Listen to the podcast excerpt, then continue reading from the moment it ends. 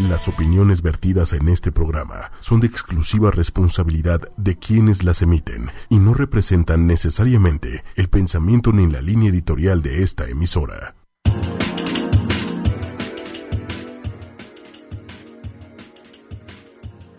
Hola, ¿qué tal? ¿Cómo están? Esto es Lienzo en Blanco. Estamos aquí en una emisión más de 8 y. Y hoy tengo una invitada muy especial. Hola Andrea, ¿cómo estás? Es Andrea Parga. Eh, tenemos con nosotros, es una nutrióloga clínica, health coach y también tiene una especialidad en todo lo que es Psychology of Eating y socia de AC Plan. ¿Cómo estás, Andrea? Ay, muy bien, Pati, muy agradecida que me hayas invitado a platicar un poquito de este tema que me encanta y esté muy entusiasmada con esta plática. No, hombre. Hijo, esta plática, Andrea, creo que millones de personas tienen que oírla. Es, híjole, las dietas, ¿no? O sea, creo que son pocas las personas, ¿no? Y es como para darles una felicitación, que si preguntas, ¿quién ha hecho, o sea, no, quién no ha hecho una dieta? Todo el mundo. Todo, es más, ¿quién no está a dieta? ¿Quién no está a dieta? Sí, ya, exacto. Tienes, este tienes razón. ¿Quién no está a dieta? En este mes, aparte es un mes muy taquillero para, para las dietas, ¿no? Ahora, las estadísticas nos dicen que las dietas no funcionan. Justo estaba viendo una estadística y nos decía que el 75% de las personas que empiezan una dieta seguramente van a recuperar el peso, ¿no? Y especialmente en las dietas de choque, decía que solo el 5% de las personas realmente iban a mantener, ¿no? Eso que bajaron, ¿no? Entonces, y deja tú las estadísticas, ¿no? O sea, algunas, ¿no? Que varían ahí como los porcentajes. Nuestra propia experiencia. ¿Cuántas veces no hemos estado a dieta y bajamos y subimos, ¿no? Y, seguimos así. Entonces, ¿por qué crees tú, Andrea, que las dietas no funcionan? Es un círculo vicioso, Pati. No es que las dietas en sí no funcionan. Está mal desde el contexto de cómo estamos empleando la definición de dieta. O sea, dieta es todos los alimentos que tú consumes en un día, ¿ok? O sea, que todos tenemos una dieta. Día a día. O sea, no puedes no tener. No, te mueres, bueno, te mueres. Entonces, este, pero le damos una connotación muy negativa a la palabra dieta. Le, damos la connotación de restricción, de me voy a morir de hambre, de no voy a comer rico. Y desde ahí tenemos una mala relación con la comida, ¿ok? Entonces yo creo que lo que tenemos que hacer es, primero, antes que nada, sanar esta relación que tenemos con la comida y con los conceptos de dieta. ¿No? Es muy diferente tener una dieta balanceada a tener una dieta restrictiva para bajar de peso. Y todo va de acuerdo a los objetivos que nosotros tenemos. Lo que sí te puedo decir es que mientras más dietas restrictivas hayamos hecho a lo largo de nuestra vida, nuestro digamos, nuestro punto de fracaso va a ser mucho más grande. O sea, podríamos decir así ya como regla, o sea, cuenta cuántas dietas restrictivas llevas y vas aumentando, ¿no? Como tu probabilidad de que esas dietas fracasen. Mira, tú fíjate, cuando fue la primera vez que te pusiste a dieta, ¿no? y este decías, no, es que bajo súper rápido, ¿no? A lo largo de los años, mientras más dietas vas haciendo, solito tu metabolismo te va diciendo, por aquí no es, ¿no? ¿Por qué? Porque tardas mucho más en bajar de peso o lo rebotas mucho más rápido. Y esto yo creo que es, o sea, son señales que, que nos va diciendo el cuerpo, por aquí no es. O sea, no estás teniendo una relación sana con la comida. Pati, la comida es algo que tenemos que hacer los 365 días del año, de aquí a que nos moramos, desayuno, comida y cena. O tenemos una buena relación con la comida o de verdad estamos muy no, mal. o vivimos sufriendo, ¿no? Porque es una cosa en serio con la que te enfrentas todos los días. Entonces sí, o sea, esta relación creo que en muchas personas, o sea, yo he oído en mi consultorio, es de culpa. O sea, es, entre de culpa y satisfacción, ¿no? Como en un círculo espantoso donde eh, se comen algo que engorda, ¿no? Y luego les da culpa y luego hacen algo restrictivo. Y entonces todo el tiempo empiezas a lidiar con la comida, una relación de estira y afloja entre que es una cosa de placer y culpa. Y que no debería de ser así, ¿no? Porque la comida, ¿para qué está? Un número uno es nuestro, nuestra energía, ¿no? Lo que hace que, digamos, como la gasolina de nuestro coche. Pero número dos también es una parte social, es una parte para festejar, es una parte de alegría, es una parte de satisfacción. O sea, tampoco le podemos quitar la parte de satisfacción a la comida, ¿no? Hay un estudio este, con ratas que hicieron que les quitaron toda esta parte del placer a la hora de comer y estas pobres ratas se murieron. Porque Ah, sí, o sea, sí comían, pero, o sea, como que le desligaron el placer. Les liga, exactamente, ya sabes de esas operaciones que les hacen en el cerebro, les quitan la zona de placer y este y se acaban muriendo porque la comida cumple un factor, o sea, no es nada más la energía para mi cuerpo, o sea, tiene mucho, o sea, un espectro, un abanico de posibilidades en nuestro cuerpo impresionante. Claro, pero aparte si nos ponemos a ver como nuestra primera relación con la comida, generalmente es con nuestra mamá, ¿no? O con quien nos estaba cuidando. Y entonces, o sea, y desde ahí, o sea, no sé, se hace una relación como de protección, ¿no? De culpa. de culpa, eh, ¿no? Todo lo que es la lactancia, ¿no? Que, que, se puede hacer un programa entero de lo que es la lactancia. Pero todo el mundo te habla que esa época es como una época de vínculo. Y es a través de la comida. Y es a través de la comida. Y es a través de la comida, con, a través de que nosotros también expresamos muchas cosas, ¿no? Entonces, si nosotros logramos sanar, si tenemos una mala relación, porque de hecho, hay gente que tiene una buena relación con la comida. Hay flacos felices en la vida, ¿no? un aplauso, por favor, para todos los flacos felices. Qué bueno que existen. porque eh, si llegamos a tener una buena relación con la comida, nosotros también podemos llegar a eso, ¿no? ¿Por qué? Porque curamos nuestra imagen corporal, si tenemos una mala imagen corporal. O sea, son una serie de factores como que le vamos dando palomitas hasta llegar a lo que queremos, que es comer este, para vivir y no vivir para comer comer y disfrutarlo, ¿no? O sea, nos permite vivir, pero y también sí es un punto de placer la comida. Sí, y que no se lo vamos a quitar. O sea, porque hay gente que dice, en el momento que tú no le quites el placer a la comida y nada más lo uses como tu energía y tu, como tu gasolina en el día, estás del otro lado. Yo no estoy tan de acuerdo, Pati. Yo creo que sí comer es un placer. No, yo también. O sea, creo que es increíble. o sea, en serio es un placer. Es un placer. O sea, la gastronomía, así como arte, es algo increíble. Culturalmente, ir a un país y no probar, ¿no? Lo que tienen en cada lugar, ya es, es pues como... te pierdes de todo. De todo, es un pecado. O sea, de verdad tiene mucho, mucho, mucho, eh, este que hacer con nosotros este tema de la comida. Exacto, y ahorita tú qué dices de la parte cultural, justo hace poco fui a Perú y me encantó Perú, digo, aparte así de Machu Picchu y cosas increíbles que tiene Perú, me encantó su cultura con la comida. O sea, ellos valoran muchísimo, ¿no? Como todo el mundo le dices, oye, ¿qué hay que hacer en Perú? ¿No? Y les preguntas de sí, y lo primero que te contestan es, ya fuiste a comer esto, ya fuiste a comer el otro, no te puedes perder, ¿no? Y entonces te sacan así como una lista de restaurantes, cosas que tienes que probar, y están como súper orgullosos de su, comida, De su comida, Entonces, o sea, claro que regresando a Perú dices, o sea, es como si hubiera hecho un viaje gastronómico. Y qué padre, porque eh, hablando de cultura, estas cosas, ¿has oído de las blue zones? O sea, los lugares del mundo que donde está la gente más longeva. Este, hay muchos pueblos, hay en Japón. Muy mediterráneo, ¿no? Había oído. Hay, hay, en el Mediterráneo también. Algo que tienen en común todas estas zonas geográficas, que son ocho, es que comparten la comida la, o sea, a la hora de comer. Acuérdate que nosotros aquí, más en la Ciudad de México, comemos casi casi en el escritorio, oyendo a dejar al niño al karate. En el coche. En el coche. ya perdimos e, ese, ese contexto de sentarnos y disfrutar en compañía de nuestros seres queridos una comida. Y lo que tienen estas ocho zonas que son de, las más longevas, las, que viven más. Más es que comparten la comida con sus seres queridos. O sea, imagínate la importancia que tiene la comida hasta para vivir más años, ¿no? Sí, porque también puede ser que la comida ya no, o sea, como lo vivimos así desde bebés, que ya no puede ser una cosa que desligamos de la conexión con otras personas. O sea, todas las fiestas, ¿no? Eh, de todas las religiones, o sea, que puedo pensar, tienen que ver con comida. Las celebraciones tienen que ver con comida. Y es también donde nos conectamos. Entonces, tal vez cuando decimos comida, casi casi estamos diciendo el sinónimo de conexión con otros. Con otros. Y cuando decimos dieta, ¿qué decimos, Pati? Restricción, no, no puedo ir porque no hay lo que tengo que comer, ¿no? En, en ese momento nosotros nos empezamos a desconectar. Entonces, ¿qué sería una buena dieta? Algo que te permita seguir viviendo y seguir conectándote con la gente. ¿no? Claro, que no tengas que... Y no, y también seguir, no sentir esta culpa, porque si vas a comer, ¿no? También tiene que ser una cosa de placer y que realmente estás disfrutando, ¿no? Aparte de la conexión. Exacto.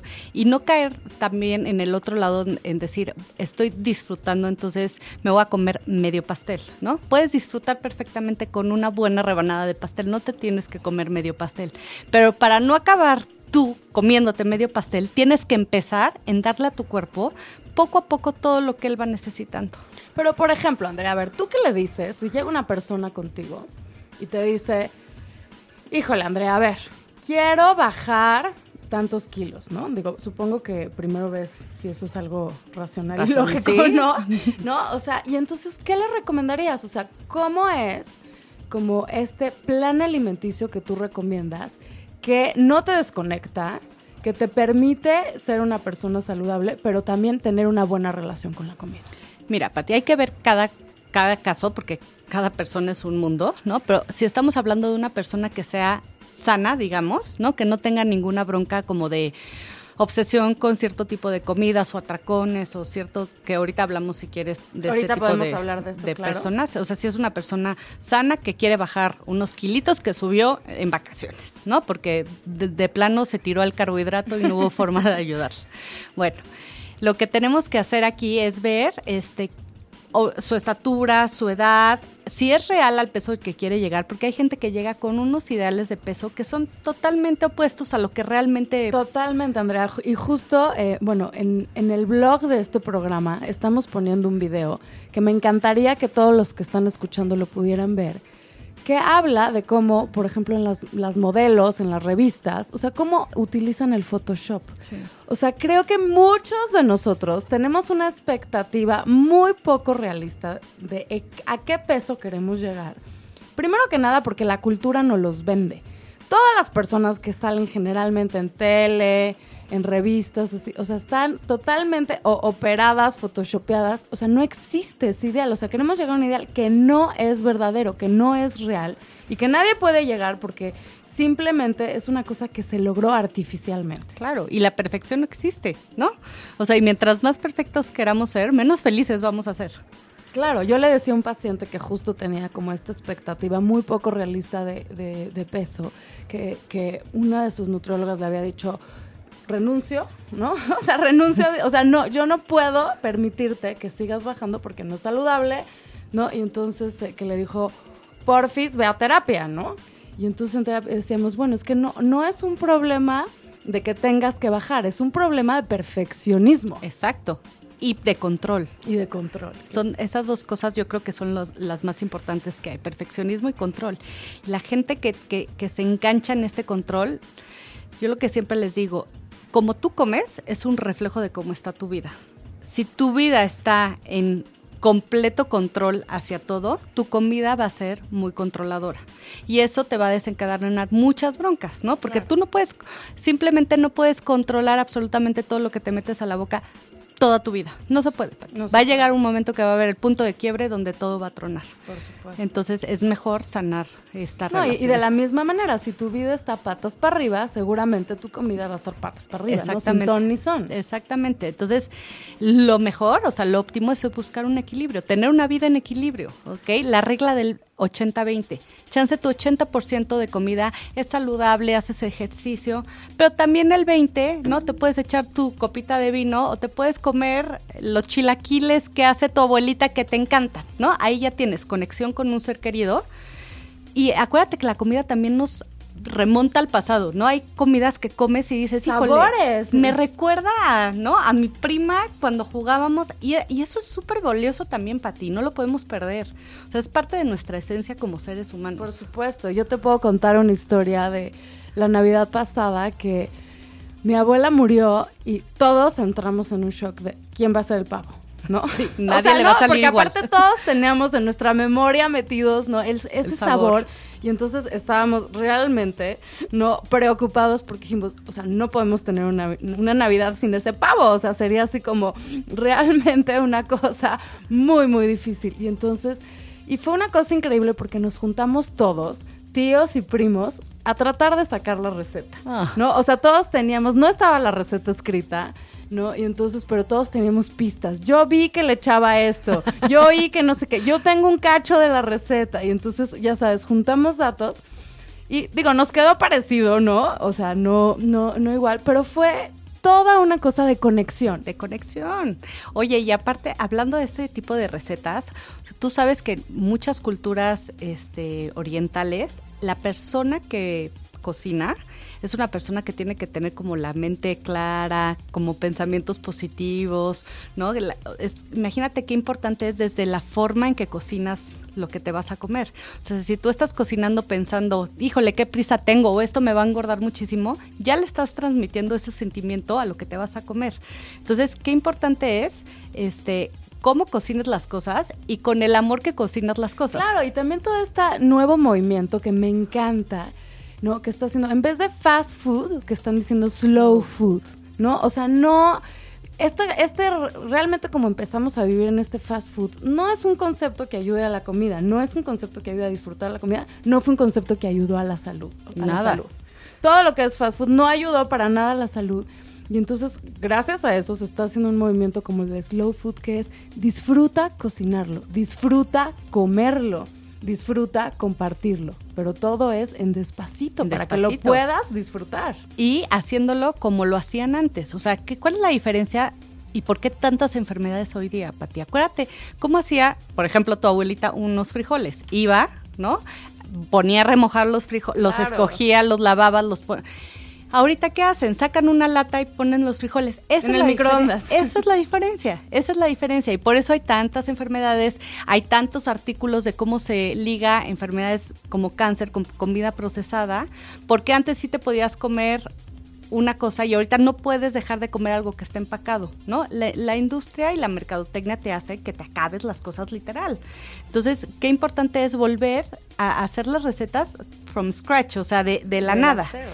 Y es mucho más saludable, o sea, optimizas ese, ese valor nutrimental al mil por ciento y le estás poniendo el ingrediente más importante que es hacerlo con cariño. O sea, eso de verdad, si se pusiera a demostrar científicamente, estaría dicen que la, sopita de pollo cuando estás enfermo, lo que te cura. Claro, es, no, es exacto, como el amor de, o que, alguien te lleve una sopita, es como que te está papachando y es como si la sopita te, curara. te estuvieras tomando el amor, ¿no? Exactamente, entonces imagínate qué importante es, e, es, la comida, o sea, cómo, cómo abarca tantas cosas, ¿no? No nos damos cuenta. Es un tema totalmente emocional. 100%. O sea, justo, justo eh, alguien cuando venía aquí en el camino eh, el camino aquí para, para la estación, me dijo, le digo, ay, voy, voy al, programa de, radio, voy al lienzo en blanco, ¿no? Y entonces me dijo, ay, ¿de qué vas a hablar? Entonces le conté que íbamos a hablar de las Y me dijo, ¿pero qué no tu programa era como de emociones y de psicología? Y yo, por, eso. yo, eh, por eso, o sea, es un tema que está totalmente relacionado. Y hay que aprender a comer también sin emoción, en, en el sentido de no comer porque estoy triste, no comer porque estoy enojado, no comer porque estoy ansioso, ¿no? O sea, quitarle la emoción también a, la comida. Por supuesto, porque, o sea, también estaba leyendo un estudio, ¿no? Donde conectan especialmente azúcares y carbohidratos. O sea, acaban teniendo, ¿no? Como un reflejo muy evidente en lo que es la serotonina, que es la hormona de la felicidad, ¿no? Que se genera en el cerebro. Y entonces sí eh, puede ser muy, muy, muy verídico, verdadero, que si tú te empiezas, ¿no? el típico escena como de Bridget Jones que agarra un bote de helado, ¿no? Y está deprimida así como viendo la tele, ¿no? Y se va a comer un bote de helado no es broma que en los primeros minutos tal vez sí te hace sentir mejor. Por supuesto. Pati, el azúcar es, es una sustancia igual o más adictiva que la cocaína. De hecho, las zonas en el cerebro que se activan cuando tú consumes cocaína son las mismas que se activan cuando tú consumes azúcar. Entonces, imagínate qué fuerte es esto para nosotros y para los niños, ¿no? Que son los principales consumidores. de azúcar, por supuesto. Como todos sus alimentos les meten azúcar. Entonces, imagínate qué importante es, o sea, no restringirlo, aquí estamos hablando de balance y de equilibrio, pero sí moderar sí, o sea, tenemos que tener en cuenta que sí ciertos alimentos sí funcionan como drogas. 100%. Y entonces, en el caso de que estemos ya adictos a eso, es una adicción porque realmente estamos controlando nuestros sentimientos a través de eso. Entonces, hasta eso también se mete la comida la comida puede llegar a ser una adicción. Y se tiene que tratar como adicción tal cual. Lo que pasa es que lo difícil de la comida es que tú en cualquier adicción, tú dejas de fumar, dejaste de fumar ya for life, no vuelves a prender un cigarro. dices, en mi casa no hay cigarros, ¿no? Pero no, ¿cómo no va a haber comida? Entonces, el, sí, o el alcohol, dices, o sea, adiós, todo el alcohol de mi casa, ¿no? O, no, no, no pido alcohol, pero o sea, la comida tienes que pedir comida o tienes que tener comida. Siempre. Y, es por eso el manejo es mucho más difícil. y entonces tenemos que ver mecanismos para tratar de eh, llevar estas emociones a otro lugar que no sea a través de la comida. O sea, la comida no se hizo para tranquilizarnos, no se por eso la importancia para ti desde chiquitos, o sea, el niño que se cae, ven, no llores, te voy a dar una paleta, desde ahí. Claro, ahí ya le estás conectando, ¿no? Desde el azúcar, pero también como la comida como algo que te apapacha. Exactamente, pero, mira, eh, pero, en diferente contexto, en contexto negativo, ¿no? Porque aquí la comida, claro que te apapacha, pero lo, estamos viendo desde un aspecto muy positivo. Pero también tiene su, su, sí, qué padre que te apapache desde la conexión, pero no hacer esta asociación de estás mal, come. Come, claro, ¿no? Porque también, o premio castigo, ¿no? ¿Cuántas veces hemos premiado castigado con la comida? Y somos adultos que nos premiamos o nos castigamos con la comida. Y esto también, pues se vuelve, se vuelve destructivo y se vuelve muy doloroso a largo plazo. Por supuesto. Pero a ver, Andrea, entonces estábamos con que una persona llega y dice, Andrea, quiero bajar tantos kilos, ¿no? Entonces tú lo que nos estabas diciendo es que primero teníamos que evaluar si esos kilos eran razonables para esa persona y que obviamente te fijabas en varios factores como su altura, su edad, ¿qué otros factores te fijas? Su nivel de actividad física, por ejemplo, si están embarazadas, ¿no? Porque todo esto va, va variando mucho la constitución de una persona ya que tenemos más o menos ya, bueno, tú, Pati, mides tanto, este, necesitas pesar tanto, ponemos metas de objetivos verídicos y a corto plazo. Lo más fácil para una persona es ir viendo como sus objetivos a corto plazo. No le puedes decir a una persona, tienes que bajar 50 kilos, ¿no? Pues se le va a hacer eterno. Le puedes ir haciendo metas como de poquito en poquito, como para que ellos puedan ir diciendo, ay, meta cumplida. Claro, y, vas evaluando, ¿no? O sea. Y vamos evaluando, porque también en, o sea, no sé si en todas las profesiones, pero en nutrición, por ejemplo, lo que tú ves en la teoría a la hora de verlo en la práctica es muchas veces totalmente diferente. ¿No? Porque una persona puede estar flaquísima y puede estar en su peso y puede ser inmensamente infeliz. Entonces, ¿para qué quieres un ser humano en esta vida que venimos a ser felices, completamente infeliz por un número? Tipo de eso se trata, ¿no? Entonces, no, hay gente obsesionada por un número y, realmente sufren muchísimo y no se vale. no se vale porque, porque viven en un ciclo de, de culpa, de obsesión y entonces eso no es una vida padre. Entonces, tal vez por eso te digo que hay que ir reevaluando esos objetivos a lo largo del tratamiento porque las cosas cambian mucho, ¿no? Pero bueno, esta personita que volvamos a la situación, subió unos kilos en Navidad y las quiere bajar y los quiere bajar. Lo más importante es que tenga equilibrio, ¿no? Un 20-80 yo creo que es una buena forma este, su 80% que sea una dieta saludable, una dieta correcta. ¿Qué es una dieta correcta, Patti? Algo que incluya de todos los grupos de alimentos. Desde el momento que nosotros empezamos a hacer una dieta que te quiten algún grupo de alimento, ya vamos mal. ¿Por qué? Porque en el momento que lo vuelvas a incluir, o te va a dar compulsión, sea, ya haces las dietas de cero carbohidratos. Sí, hay muchísimas dietas de cero carbohidratos. Y en el momento que volteas a ver el bolillo en la panadería, ya lo engordaste o ya te querís, quisiste comer la panadería entera. A mí, una amiga me decía que estaba en una dieta de cero carbohidratos, soñaba. O sea, soñaba, ¿no? Que decía, claro, casi casi me voy a parar sonámbula. O sea, soñaba con un pan, ¿no? Yo decía, qué horror de dieta, ¿no? En el sentido de decir, o sea, ya casi casi la veía como alucinando. Y por un pan. Por un pan. Y aparte, o sea, ¿sabes qué?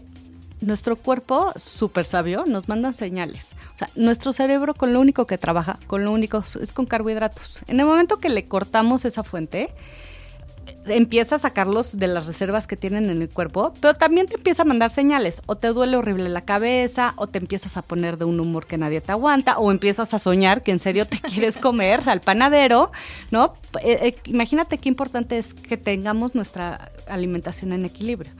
La gente, ¿sabes qué pasa también? Siempre llega y te dice, quiero bajar de peso, quiero bajar rapidísimo. No, a ver, espérate, necesitamos ver uno, por qué subiste, ¿no? Si fue un tema hormonal, si fue un tema que comiste lo que no debí, o sea, lo que no debías, más de lo que tu sí, cuerpo un tema pudo emocional. Hacer, emocional, ¿no?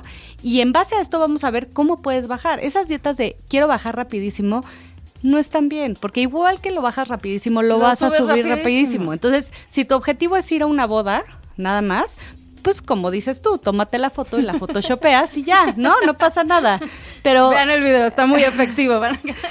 porque porque es real, o sea, si es nada más, pero si tu meta es a largo plazo, empieza a querer a tu cuerpo, empieza a tener una relación sana con la comida, empieza a ver que las cosas son poco a poco, empieza a escuchar todo lo que tu cuerpo te va diciendo. Nuestro cuerpo nos dice si estamos llenos, si no estamos llenos, qué tipo de alimentos necesita. Hay gente que le dices esto y dices, no, a mí siempre me va a pedir chocolates. Yo les aseguro que si te la pasas una semana entera comiendo chocolates, a la semana, un día, ya no te lo va a pedir. O sea, ni a ti, ni a los niños, ni a nadie. O sea, y hay muchos estudios alrededor de esto. Tu cuerpo siempre te dice lo que necesita. ¿Quiénes son un claro ejemplo de esto? Las embarazadas. Las embarazadas. A mí, a mí me impresionó cuando yo estaba embarazada. O sea, se me antojaba, literal, frijoles, o sea, mataba, Por, mataba por frijoles, carne y espinacas. Puro hierro. O sea, ya sabes, no, obviamente tenía anemia, o sea, o sea, pero dije, wow, el cuerpo, o sea, me impresionó porque no sabes, digo, porque eran cosas extrañas, ¿no? O sea, no se me antojaban chocolates, o sea, o sea, pero yo mataba, o sea, decía, lo máximo que me podrían hacer es que me llevaran por una crema de espinacas, ¿no? Entonces todo el mundo me veía con cara de, ¿es en serio? Imagínate lo que me estaba diciendo mi cuerpo y con una claridad impresionante. Impresionante. Y así, si empezamos nosotros a pulir otra vez estas señales, llegamos a eso. Digo que es, un tema de bastante paciencia y de práctica, o sea, no es nada más de un día. Y también, Pati, otra cosa, comer lento. O sea, tú fíjate cómo estamos acostumbrados a comer es devorar lo que nos ponen enfrente, es un bocado tras bocado, apenas si masticamos. Y lo más triste es que se lo estamos enseñando a los niños, porque los niños que tienen clases todos los días, ¿no? sí, apúrate, no llegamos. no, comen el coche, pero apúrate, no sé qué. De verdad, el momento de comer tiene que ser un momento en paz, un momento con calma y aprender a, como relajarnos en ese momento y comer. Si no, ni siquiera estamos haciendo bien la digestión. Y hay también este, estudios que nos demuestran como si tú comes con estrés, tu sistema nervioso simpático se activa y hace que esa comida, o sea, tú puedes estar comiendo lo más nutritivo y lo más balanceado del mundo, pero si tú comes con estrés, esa comida no la vas a asimilar igual que si tú la comieras relajado. Claro. No, yo, yo oí el otro día una persona que decía que para salir más temprano del trabajo, o sea, se había como quitado la hora de la comida. O sea, dijo, no, y entonces ahí en la computadora, pues, eh, ah, me voy comiendo un sándwich, ¿no? A ver, entonces, digo, ya por un lado dije, ah, ok, bueno, pues va a salir más temprano, pero ya después de que lo analizas, o lo que tú dices que pasa con los niños, no darle un momento especial a la comida donde puedas en serio comer lento, disfrutarlo, estar en familia, hacer una conexión, realmente te, vas poniendo el pie. Claro, y, y, y es de las cosas más básicas, ¿no? O sea, de las cosas más básicas, o sea, comer es para vivir. Y ya no le estamos dando el tiempo ni siquiera a lo más básico. Y la importancia, Pati, o sea, la importancia que tiene. O sea, no es, no es nada más la energía, acuérdate que es conexión, entonces estamos aprendiendo a vivir desconectados, pero con todo, o sea, nos conectamos a un celular, nos conectamos a la tele, nos desconectamos con la comida. Claro, y aparte creo que nuestro cuerpo sí tiene, ¿no? Como esta sabiduría de saber, ya estás lleno, ¿no? Otra cosa que a mí me ha impresionado como de señales del cuerpo es una vez que estábamos en un restaurante que empezamos a comer, era un pollo, me acuerdo. Y me acuerdo que dije, no quiero, o sea, me empezó a dar como asco o sea, como que sentí que no. Y, cómo se llama, pero una señal clarísima del cuerpo. Y fíjate que era un pollo que estaba descompuesto, o sea, todo el mundo se enfermó. Entonces yo dije, es que hasta eso te avisa el cuerpo. O sea, si tú realmente lograras conectarte con tu cuerpo, que no estoy diciendo que sea fácil, ¿no? Porque aparte justo estamos, ¿no? Como en una dinámica donde, donde ya nos desconectamos y no es fácil volver a reconectarnos. Pero si tú escuchas a tu cuerpo, como tú dices, te dice qué comer y te dice hasta dónde. Y te dice cuando una comida no la necesitas. No la necesitas o no está bien. Y Ahora la pregunta es, ¿cómo me vuelvo a conectar con mi cuerpo? ¿No? Porque suena... esa es la pregunta del millón, que seguro todos los que nos están dicen, ok, ¿y ahora qué hago? ¿Qué hago? Porque eh, suena muy bonito y todos nos encantaría, pero ¿cómo me vuelvo a conectar con mi cuerpo? Para empezar, Pati, este, tenemos que ver, pues, qué cosas nos gustan o no nos gustan. Hay gente que se conecta corriendo, hay gente que se conecta haciendo yoga y meditando 10 minutos, hay gente que se conecta meditando una hora en el Tíbet, ¿no? Pero claro, hay, hay, hay, 25 mil formas de, de, de conectar. Y cada es única. Cada quien tiene que descubrir la cuál es la suya, ¿no? Porque si tú le dices a una persona solo te puedes conectar si meditas, este, eh, a las cinco y media de la mañana, ¿no? Una mamá que tiene que llevar a sus hijos a esa hora a la escuela te va a decir. Si no lo va a lograr. No, por más que lo haga, o sea, no, no. En los próximos 18 años no va a haber conexión. Entonces como tú dices, hay gente que se, se, conecta este, pintando, hay gente que se conecta escribiendo en un diario, hay gente que se conecta este, escribiendo blogs. Sí, tocando un instrumento, o sea, hay millones de maneras. Millones de formas de ir conectando otra vez con nosotros, o sea, con esa esencia que tenemos y que no debemos de perder. Entonces, la, la pregunta es, ¿cómo te puedes conectar tú? Esa te la tienes que hacer a ti.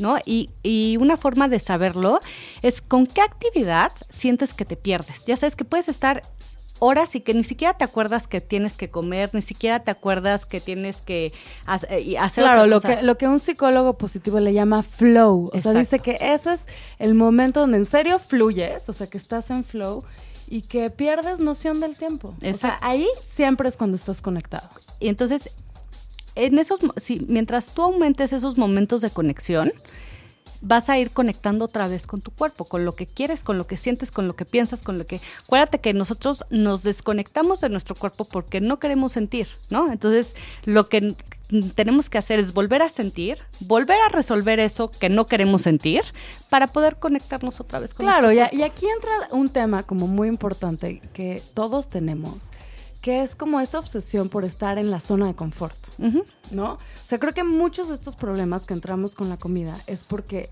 le huimos al dolor y le huimos como a no estar en confort, ¿no? A veces es mucho más fácil, hay una comida hecha en el microondas, ¿no? Es como por cómodo. Por cómodo. Y en vez de realmente, ¿no? Como hacer toda una experiencia de cocinar, comer tranquilos, ¿no? Como que padre. Y la otra es, a veces nos estamos literalmente drogando, ¿no? Con azúcar y carbohidratos porque no queremos sentir, porque no queremos salir de esa zona de confort.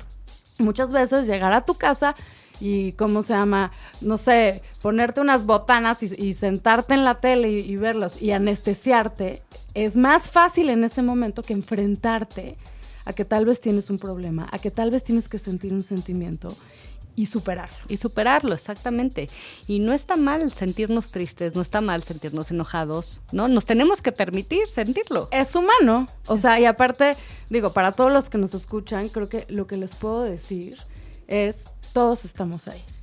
¿No? O sea, creo que yo no conozco un solo ser humano, ¿no? Y si existe, por favor, preséntenmelo. que nos hable. que no tenga sentimientos, que no tenga sentimientos negativos y que no tenga que lidiar con algo. Claro. O sea, también es parte de nuestra existencia, parte de lo que estamos aquí, es también aprender a manejar eso de la mejor manera. Exacto. Y, que no nos dé ni vergüenza, ni pena, ni, al contrario, buscar las herramientas para que esto se pueda sanar de una forma positiva y no buscar cosas negativas. O sea, porque igual que el que se sienta, como tú dices, en el sillón, hay gente que se va de compras, hay gente que Sí, hay, hay, gente que juega compulsivamente, ¿no? O se mete una línea de cocaína. Son, son millones, pero el, chiste es eso, dejar de sentir, o sea, desconectarnos. Hay que volver a conectarnos. ¿Sabes qué, Pati? También la naturaleza, una forma de conectarte muy fácil es la naturaleza. Por eso también este, la importancia de tener espacios verdes Claro. Yo tengo ahorita un huerto en mi casa. ¡Ay, qué padre! Y es una forma de volverte a conectar con la naturaleza. Entonces, en la mañana, este, ya que mando a los niños al colegio, lo primero que hago es ir a regar mi huerto.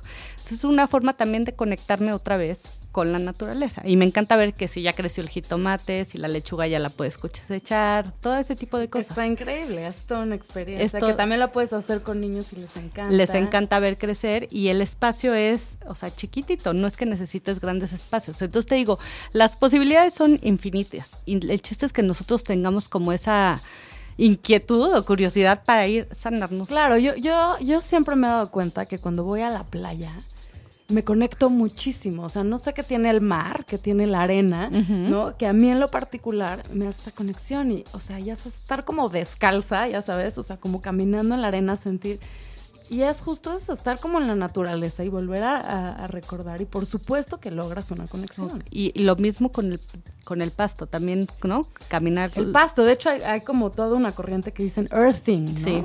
Earthing, que, y dicen que te da hasta más energía, te recomiendan estar descalzo en el pasto, o sea, ¿no? Como abrazar árboles. Abrazar árboles y que esto realmente mueve tu energía y, y te ayuda como a la conexión, ¿no? Qué padre. Increíble, increíble. Ay, Andrea, pues fíjate, vámonos con una canción para que podamos regresar y seguir comentando justo esta parte de qué sería la mejor cosa que podemos hacer para tener una relación sana con la comida y dejar de sentir como todo esto de culpa. Entonces, vámonos con los Rolling Stones y fíjate, se me ocurrió esta canción, Andrea, ahorita se me acaba de ocurrir Satisfaction Queremos, ¿no? Sentirnos satisfechos con la vida, pero creo que más bien lo que tenemos que tener es una vida satisfecha de conexión. Entonces, Satisfaction con los Rolling Stones. Hola, ¿qué tal? Aquí estamos de regreso, lienzo en blanco, 8 y. Yo soy Patti Galo y estoy con Andrea Parga y estamos hablando de la comida. de la comida y cómo nos podemos relacionar mejor con la comida. A ver, Andrea, entonces estábamos como justo diciendo todo esto, que las dietas restrictivas no funcionan. No funcionan, Pati, porque al restringir tanto, a ver, ¿qué pasa si tú dejas de respirar? No, pues voy a estar azul desesperada por, y vas a respirar. Y vas a hiperventilar, ¿estás de acuerdo? O sea, no hay de otra.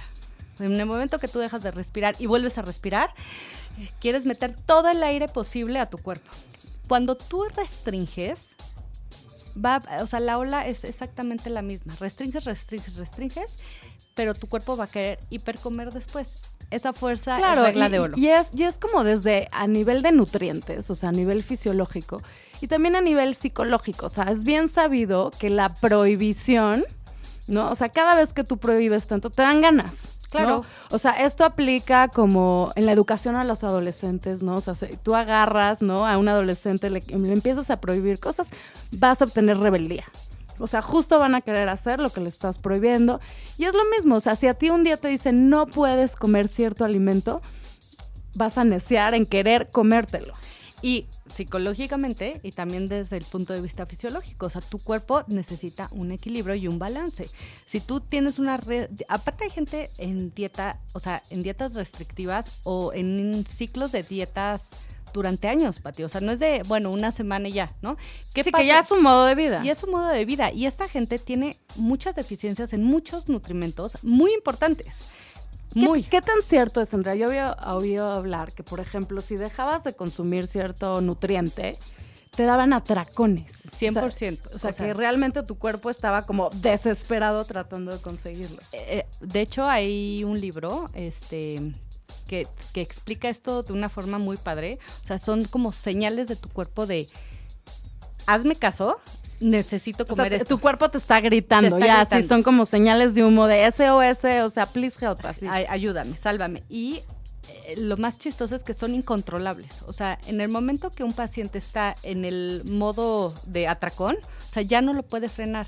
Y no es únicamente por falta de fuerza de voluntad, o es realmente el cuerpo desesperado en que le des. Sí, es como un mecanismo de, supervivencia. Exactamente. Es súper interesante esto. O sea, porque mucha gente lo puede ver como falta de fuerza de voluntad, ¿no? No hay, no puedes hacer una dieta, no. O sea, es el cuerpo hablándote en, el sentido de no lo estás haciendo bien. Claro, y aparte, y un atracón eh, es una cosa horrible porque, o sea, es comer con desesperación de una manera muy rápida, generalmente con culpa, con estrés. Claro.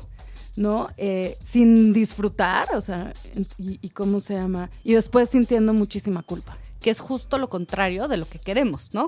Queremos nosotros, comer con conexión, sin estrés, sin sentir culpa. Entonces, ¿qué, qué, podemos hacer? Desde el principio buscar un método que nos permita comer de esta forma, Pati. ¿Y cuál es ese método? Que no haya cosas prohibidas. Tú en el momento que empiezas a prohibir cosas, son cosas que se te van a seguir. Me, parece perfecto. Es más, vamos a aterrizar un método. Vamos a decir, este es el método de Andrea que nos está ayudando a tener una relación sana con la comida. Entonces, podríamos decir que número uno es Oye, prohibido lo prohibido. prohibido lo prohibido. No, prohibido, o sea, nunca hagas una dieta, por ejemplo, de choque y de este tipo de... No es que yo esté en contra ni estoy hablando mal de este tipo de dietas. Hay personas para todo el mundo. Ahorita estamos hablando del método de la, sí, de, que va a sanar esta relación mala con la, comida, ¿ok? Cada quien es libre de hacer el método y la dieta que, que quiera, sin hablar mal de ningún tipo de dieta. Pero si nosotros queremos sanar de raíz nuestra relación con la comida y dejar de hacer dietas de por vida, y te lo estoy diciendo yo que soy nutrióloga clínica, que me dedico a ver pacientes, ¿no? Es este sanarlo desde el sentido de no hay nada prohibido. Si tú comes todo con moderación, no tiene que haber un solo problema en la vida. Es más, hay gente, Pati, que sube mucho de peso por episodios de atracón y este comer mucho y después dieta restrictiva y otra vez atracón y dieta restrictiva que los hace subir muchísimo de peso y en el momento que empiezan a sanar su relación con la comida y empiezan a comer de todo en una forma balanceada y equilibrada, solitos empiezan a bajar de peso. ¿Por qué? Porque el cuerpo siempre va a buscar equilibrio. O sea, tu cuerpo que, no va, va, a querer estar en un cuerpo sano, va a querer estar en un peso sano, va a querer tener un movimiento sano, ¿no? Porque también te puedes ir hacia el ejercicio este que ya no es tan sano, ¿no? Entonces, si tú le das chance, tu cuerpo va a regresar al equilibrio. El problema es que nos da miedo, entonces empezamos a restringir, restringimos, restringimos, restringimos, y después viene el atracón. Híjole, no, ya la regué gachísimo, entonces vuelvo a restringir. Y ese círculo... Es un ciclo, o sea, ¿no? De... Y pues digo, inclusive hay dietas así, ¿no? Que te dicen el día libre donde te atascas y luego regresas. Y es así como el modo de vida. Y entonces, este, hay que entender que si hay alimentos en la naturaleza es porque no son buenos ni malos. El chiste es, uno, cómo nosotros pensamos que estos alimentos van a influenciar en nuestro cuerpo, porque lo que nosotros pensamos, o sea, es real, ¿eh? Lo que nosotros pensamos que va a ser ese alimento en nuestro cuerpo, lo va a hacer. Si tú te estás comiendo la crepa de Nutella con la culpa de se me va a quedar en la cadera, ahí se va a quedar. Si la estás visualizando así como va directito, ¿no? Si tú te la estás comiendo por un tema de conexión, porque realmente tenías el antojo y cuidaste la porción que te querías comer y el día meritaba, ¿no?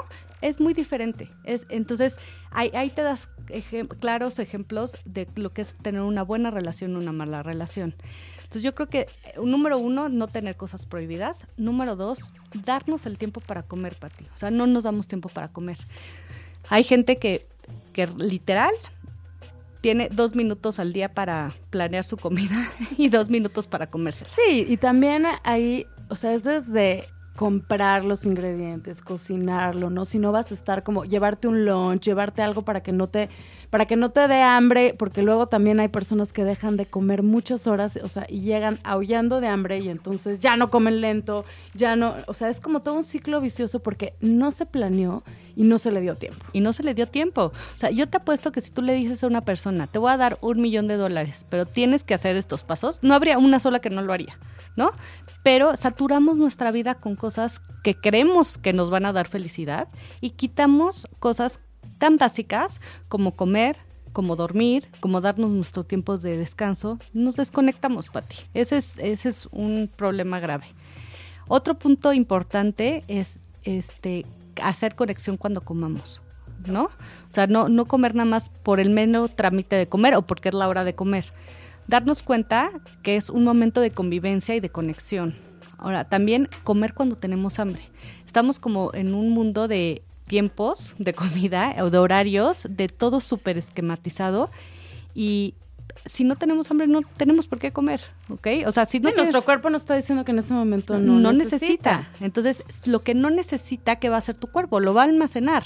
Así te estés comiendo una jícama, ¿eh? O sea, si tu cuerpo no tiene hambre, ¿por qué estás comiendo? ¿Estás comiendo por ansiedad?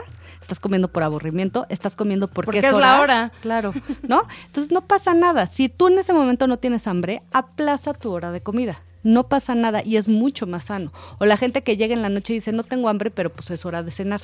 no pasa nada. O sea, aplaza tus tiempos y nunca comas sin hambre. Y qué importante esto con los niños, porque muchas veces les decimos, es la hora de la comida, ¿no? Y si no, ya no comiste, ¿no? Exacto. Y hay, aquí hay que cuidar nada más que el niño no se esté comiendo dos horas antes el dulce o las palomitas, ¿no? Claro. Para que realmente llegue con hambre a la hora de la comida. La, la, relación con la comida también tiene que darnos a nosotros la, la pauta. El hambre es física, o sea, y se siente físicamente. Si tú tienes hambre, ti te empieza a doler la boca del estómago, empiezas a sentir como que la cabeza ya no tan enfocada. O sea, tienes sensaciones físicas concretas. Claro, que yo también en algún momento leí un artículo donde diferenciaba cuál era el hambre física y cuál era el hambre emocional. O sea, y justo te decía, ¿no? Como estos puntos que tú acabas de mencionar. O sea, la hambre física físicamente se siente. Se siente. Es más, hay hambre que hasta duele. Que, hasta duele, sí. O sea, me duele, o sea, ¿no? Y, y decían más que el hambre emocional estaba muy relacionado con ansiedad. Exacto. Y como una compulsión de decir, necesito esto, ¿no? Un sentimiento de si no me como ahorita un chocolate me voy a morir. Y el claro ejemplo es la gente que acaba de comer y a los 10 minutos tiene hambre. Eso no es hambre, eso es ansiedad. Y si, si es algo que no es hambre, no se va a curar con comida. Así te comas la vaca entera, la barra de chocolate entera, vas a seguir teniendo esa hambre, o sea... Claro, y otro, otro punto que decían es si realmente tienes hambre, o sea, obviamente vas a aceptar brócoli, ensaladas, o sea, no, te vas a ver.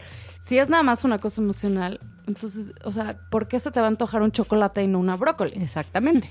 ¿Por qué? Porque no, no, no. Y, hay que saberlo diferenciar. Y en serio hay gente que no, no tiene ni idea de esto. O sea, e, es como punto importantísimo ahí. Otro punto también importante, aprender a masticar y comer las cosas lentas. sí, básico. Y aquí, este, desde que somos niños, vivimos en un mundo de rápido, rápido, rápido, rápido, ¿no? Entonces, este, darnos el tiempo para masticar. Hay quien dice que tienes que masticar 20 veces, hay quien dice que bajes cada vez que comas. Ah, que bajes el, cubierto. El, tenedor. Otra técnica que usan mucho es comer con palillos chinos, porque eso hace que no puedas, ni siquiera puedas agarrar tanta, tanta cantidad. Y obvio que estés comiendo en un lugar donde no haya teléfonos, donde no haya internet. Sí, o viendo la tele. Donde no haya tele, ¿no? Que estés, que estés platicando agradable con la gente, porque también es cierto que te comes las emociones, ¿no? Si tú estás comiendo y te estás peleando, pues obviamente ya es, o sea, te va a caer como piedra. Ya estás estresado y ya no vas a digerir igual, el metabolismo no va a ser igual. No va a ser igual. Entonces puedes estar comiendo lo más orgánico, este, healthy que quieras, pero si tú estás comiendo con estrés, no lo vas a asimilar de una forma este, que queremos. Claro. Oye, qué importantes puntos. Entonces, a ver, repasándolos así como un poquito, dijimos, no dietas restrictivas, ¿no? No irnos por lo prohibido, sino cosas balanceadas que incluyan de todo, ¿no? De todo. Eh, la otra cosa que hacemos es darnos el tiempo para comer. O sea, realmente hacerlo con tiempo, con planeación y que eso sea un momento importante del día. Exacto. ¿No? La otra cosa que decíamos es hacer conexión cuando estamos comiendo. O sea, realmente conectarnos con nosotros mismos, ¿no? Y con, la, con la, gente que, que estamos compartiendo y con la comida también para, para disfrutarla, ¿no? Y decíamos también esta parte de masticar lento. O sea, realmente disfrutar la comida, ¿no? Y creo que esto también está como relacionado, ¿no? También con el darte tiempo y escuchar a nuestro cuerpo. Escuchar a nuestro cuerpo, no sentir culpa, Pati.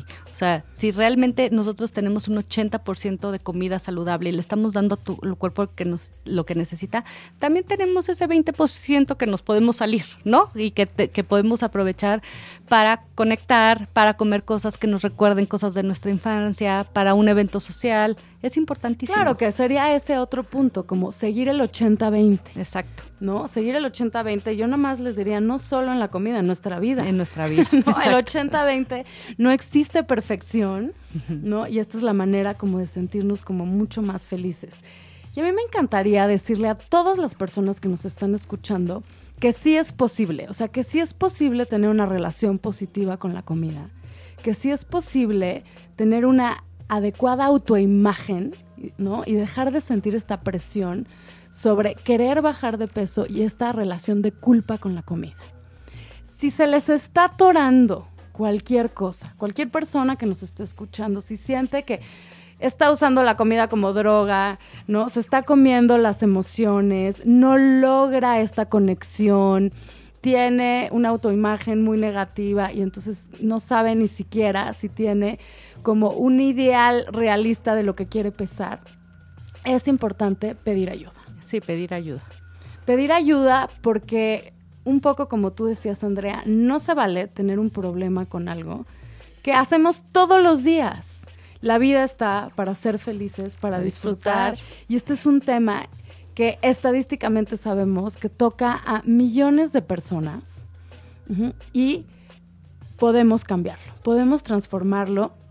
En el blog están los datos de Andrea. Pueden meterse a su página, ahí están sus teléfonos, ¿no? Con los diferentes consultorios que tienen. No dejen de pedir ayuda. No vivan realmente con este tormento. Claro.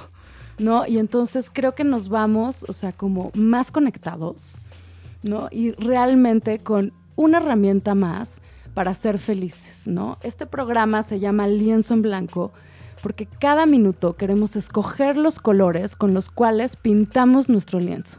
Pintémoslo de colores, es tu vida y tu decisión. Entonces, con esto nos despedimos. Quiero primero agradecerte muchísimo, Andrea. Muchísimas gracias por todo lo que nos veniste a platicar hoy. Al contrario, Pati, me encantó que me hayas invitado. Me encantó venir a platicar de este tema tan importante. Importantísimo, importantísimo. Y entonces, con esto nos despedimos y es tu vida, tu obra de arte. Esto fue Lienzo en Blanco en ochoymedia.com. Soy Pati Galo.